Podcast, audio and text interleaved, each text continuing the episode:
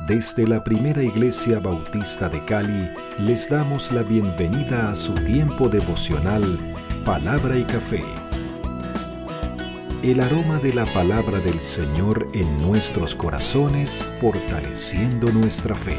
Con el pastor Richard Rodríguez, por R12 Radio. Más que radio, una voz que edifica tu vida. Bienvenidos.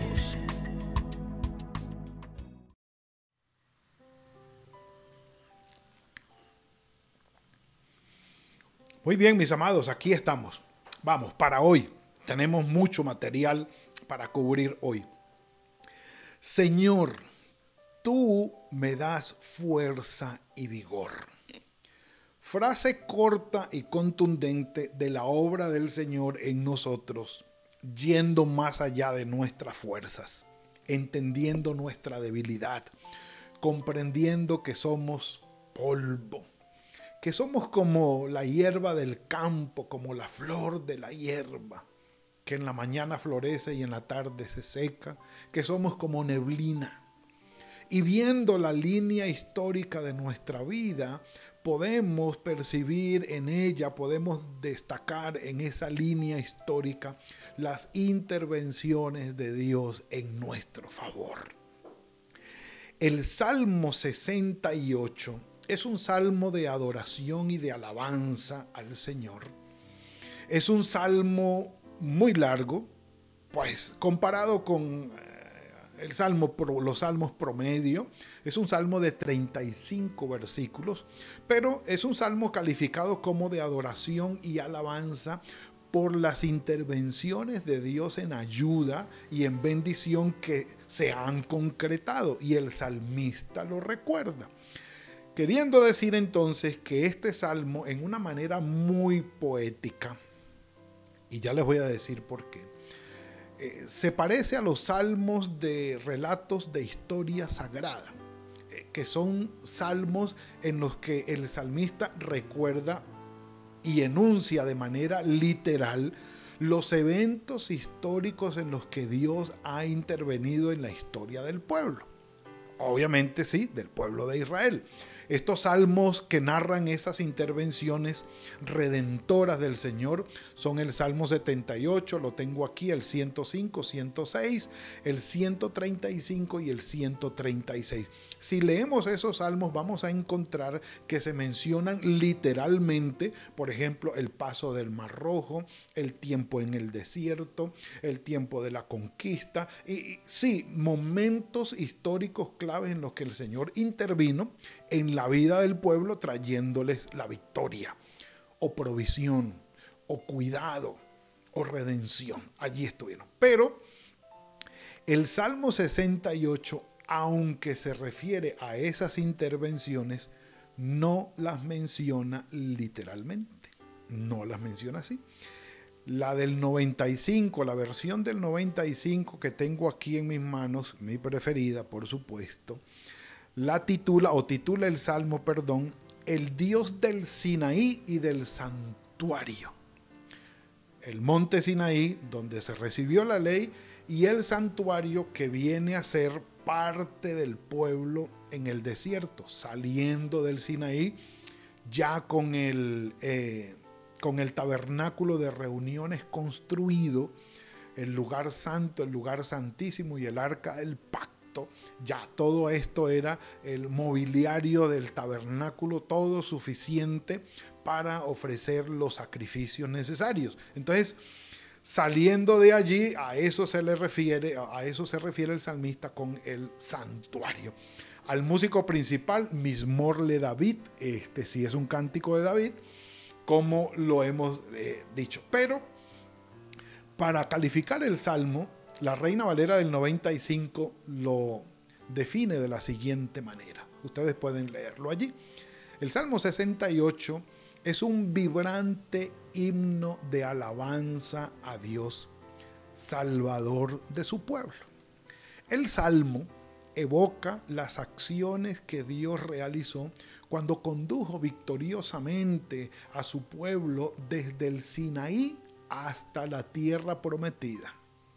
Bueno, cuando eligió como morada también la humilde colina de Sión, no monte, sino colina, prefiriéndola a otros montes mucho más elevados.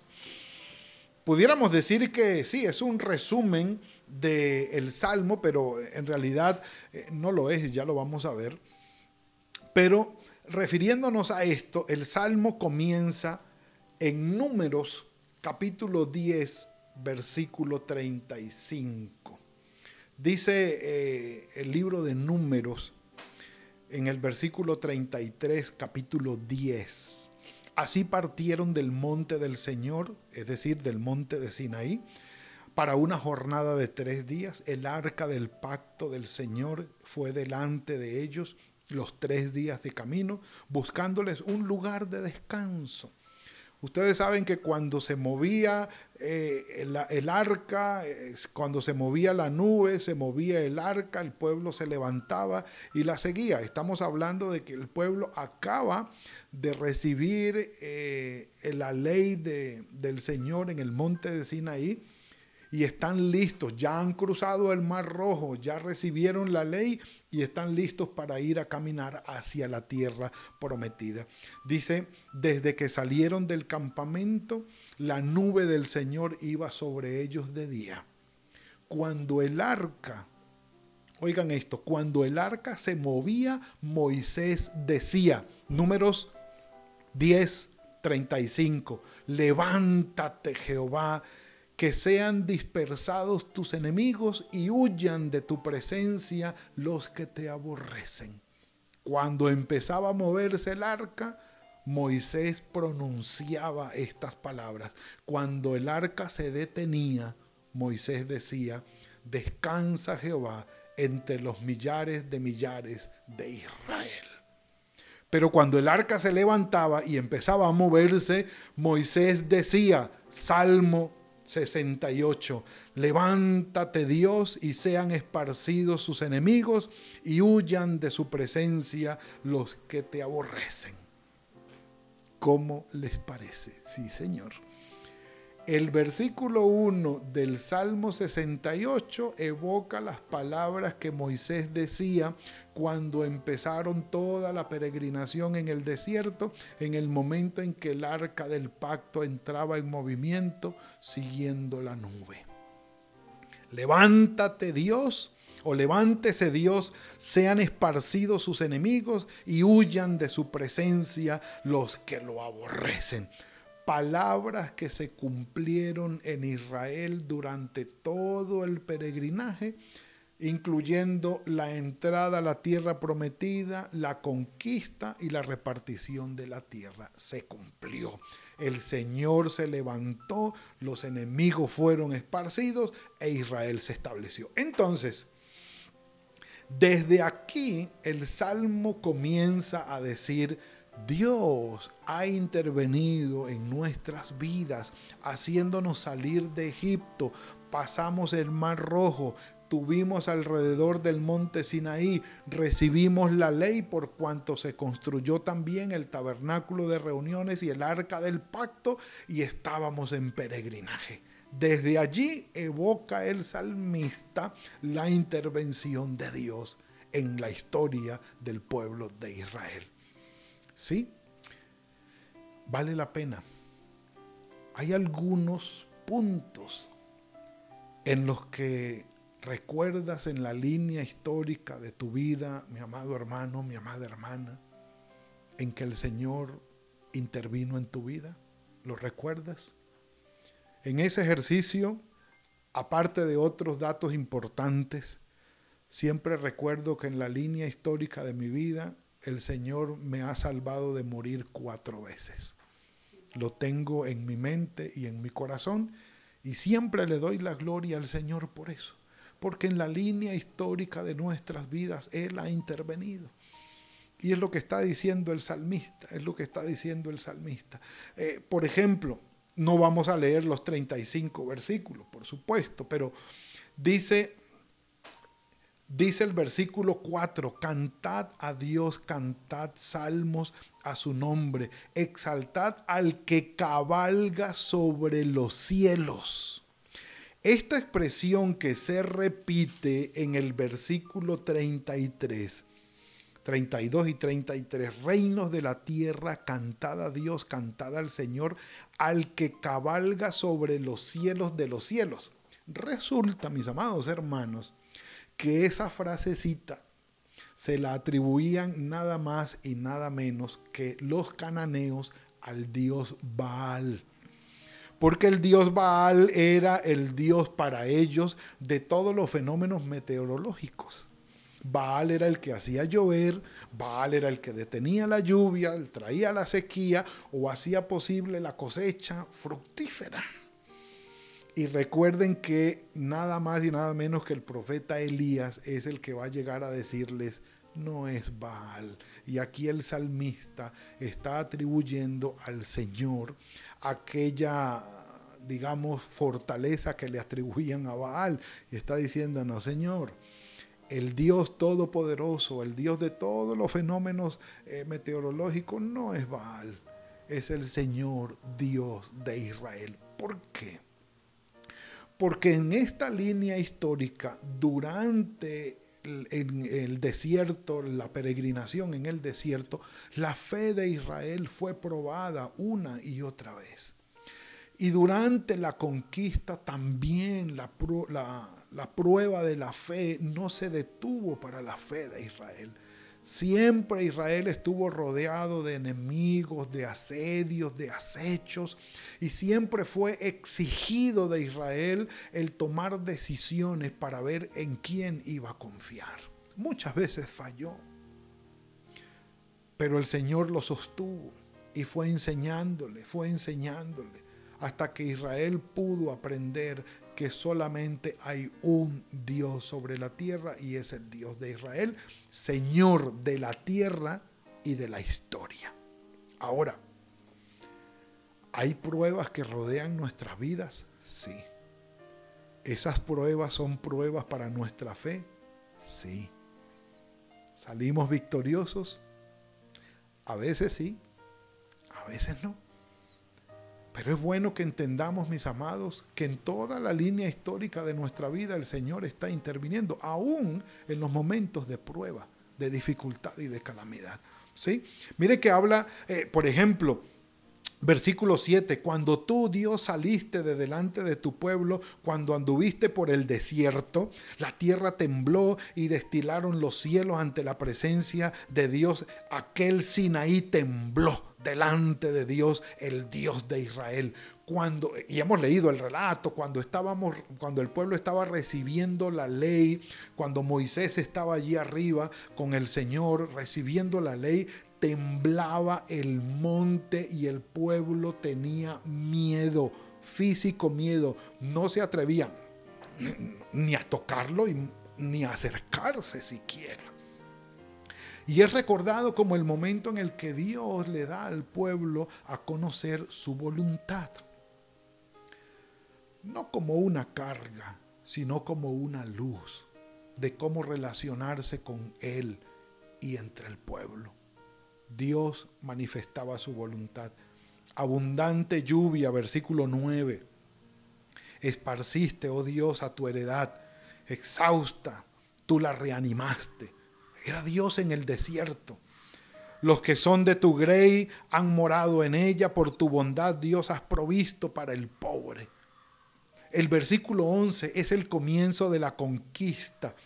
En la tierra prometida el Señor daba la palabra, multitud de mujeres anunciaba las buenas nuevas, huyeron, huyeron reyes de ejércitos y las mujeres que se quedaban en casa repartían los despojos cómo ayudó el Señor a Israel en la conquista. Un pueblo con 40 años de historia nómada en el desierto, que era un pueblo militar. No, que tenía alguna oportunidad militarmente hablando o haciendo una, eh, ¿cómo se llama? Unos cálculos militares para conquistar la tierra. ¿Tenía alguna oportunidad? Ninguna. En absoluto, ninguna. Ninguna. Y el Señor Dios estuvo con ellos, cumplió su palabra y lo hicieron. Dice, repartieron despojos. Por eso les digo, eh, la referencia histórica es muy poética y no es literal, pero se entiende entre líneas a qué se refiere el salmista. Y les digo, mis amados, victorias. ¿Hemos tenido victorias? Sí, démosle la gloria al Señor. Dice, bien que quedáis echados entre los tiestos, seréis como alas de palomas cubiertas de plata y sus plumas de amarillez de oro. Sí, eh, se, se, refiere, dice aquí exactamente, dice, estas expresiones se han interpretado de distintas maneras. Algunos piensan que se trata de un objeto precioso arrebatado al enemigo y según otros esta paloma es Israel, pero definitivamente se refiere a la victoria que Israel tuvo en el tiempo de la conquista el tiempo de los jueces y de Josué, versículo 15. Muy altos son los montes de Basán al norte de Israel. Altas son sus cimas, tal vez refiriéndose al monte Hermón, 2.700 metros sobre el nivel del mar. El monte Hermón tiene un pico nevado también. Algún día lo veremos en persona, si el Señor lo permite. Pero mire cómo el Señor exalta aquí a Sión, que es su, el lugar donde se estableció el pueblo. Montañas más altas, sí. El monte de Sión, 765 metros sobre el nivel del mar. Es decir, donde está, eh, bueno, donde fue construido el templo y, y está Jerusalén. El monte de los olivos, que está ahí al ladito, es más alto, 826 metros. Y sí, hemos recibido los testimonios de los hermanos. Los que vayan a Israel tienen, a Jerusalén sobre todo, tienen que estar dispuestos a caminar, a subir y bajar loma o, montaña, o montañitas, pues, porque conocemos más altas. El monte Gerizim tiene 881 metros y el Ebal, que está al frente, 940. El monte Carmelo, el famoso Monte Carmelo del profeta Elías tiene 525 metros sobre el nivel del mar. Sí, eh, para decir que Sión, 765 metros, pues sí, nuestra ciudad está 900 metros sobre el nivel del mar. Aquí en Cali, o sea, o un poco más. Eh, igual, eh, es más alto que el Monte Sión, pero fue la que el Señor eligió porque algunos decían, bueno, estratégicamente hablando no, no, no, no, es sabio construir allí, la montaña es muy bajita, eh, hay mejores, hay mejores. Puede que haya mejores según la opinión de nosotros, pero el Señor eligió aquella y ha sido toda una fortaleza. Para no hablar de las batallas contemporáneas y las victorias contemporáneas de Israel. Dice, ¿por qué miras con hostilidad montes altos, el monte que deseó Dios para su morada, el monte de Sión? Ciertamente el Señor habitará en él para siempre. A los ojos del mundo puede que sea una debilidad, pero con la presencia de Dios allí es una fortaleza. Como dicen, Dios y yo somos mayoría. No importa en el momento histórico en el que estemos. Si Dios está contigo, mi amado hermano, mi amada hermana, si Dios está con nosotros, ¿quién contra nosotros? Sigue haciendo referencia a, lo, por ejemplo, el versículo 27. Allí estaba el joven Benjamín a la cabeza de ellos, los príncipes de Judá en su congregación, los príncipes de Zabulón y los príncipes de Neftalí, haciendo referencia ya al periodo de la monarquía. Saúl salió de Benjamín, el primer rey de Israel. ¿sí? Eh, saldría también eh, eh, David, sí Salomón de sus lomos eh, en cuanto a la monarquía unida, algo extraordinario, pero dice, Dios estaba al control de toda esta situación de los reyes, aunque no fueron los mejores, aunque no fueron los mejores. Y termina el Salmo, versículo 35, versículo 34, perdón. Atribuid el poder a Dios sobre Israel. Es su magnificencia y su poder está en los cielos. Temible eres Dios desde tus santuarios. El Dios de Israel, Él da fuerza y vigor a su pueblo. Bendito sea Dios. Mis amados, la historia de un pueblo esclavo, liberado de manera prodigiosa, sustentado de manera espectacular, increíble, durante 40 años en el desierto y conquistando ese pueblo una tierra prometida de manera inesperada. Increíble, inverosímil. Pero el Señor actúa en nuestra debilidad. Y en nuestra debilidad el Señor muestra su fortaleza, mi amado hermano. Esa es la línea histórica del pueblo de Israel y lo que el Salmo 68 nos está diciendo hoy. El Señor es quien te da la fuerza y es quien te da el vigor para permanecer, para luchar, para salir adelante, para enfrentar circunstancias que increíblemente son mucho más poderosas que tú y vas a vencer. El Señor permite que atravesemos por pruebas, por muy difíciles que sean, porque sabe que podemos salir de ellas al otro lado, salir avante, salir victoriosos y terminar siendo mejores que lo que éramos antes de haber iniciado. Y si no, mire quién es Israel hoy y mire quiénes son todos los eh, imperios que pasaron por encima de Israel en la historia solamente puede hacer referencia a eso. Nosotros vamos a decir lo siguiente. Dijo Pablo en la carta a los Efesios, versículos 6, eh, capítulo 6, versículo 9. Finalmente, dejen que el gran poder de Cristo les dé las fuerzas necesarias o como lo leemos en la versión del 60, por lo demás, hermanos míos, fortaleceos en el Señor y en el poder de su fuerza.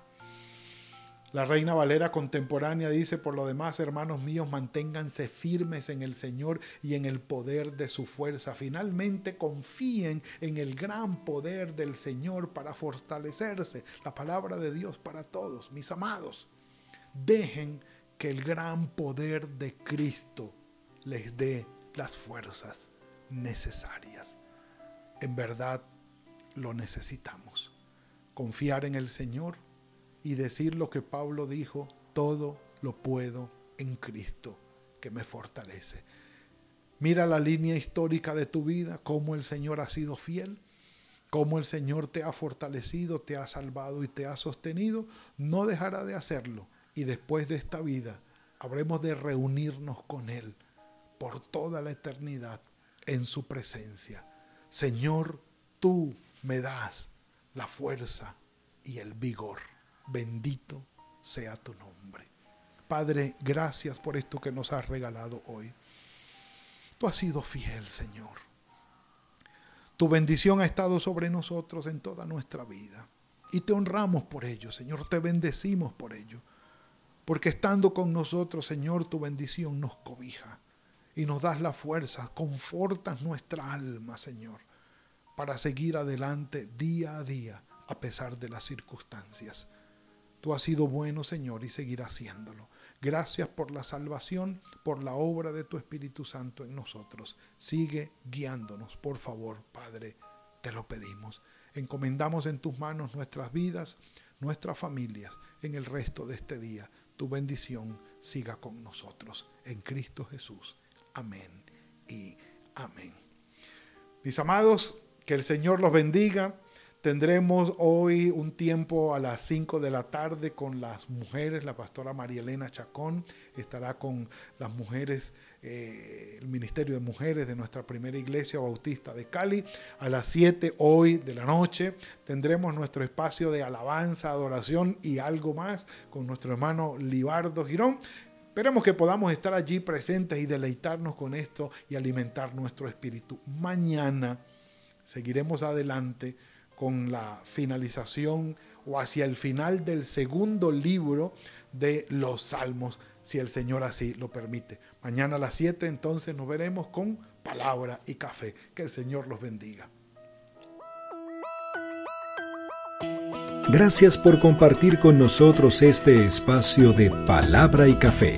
Hasta una próxima oportunidad por R12 Radio.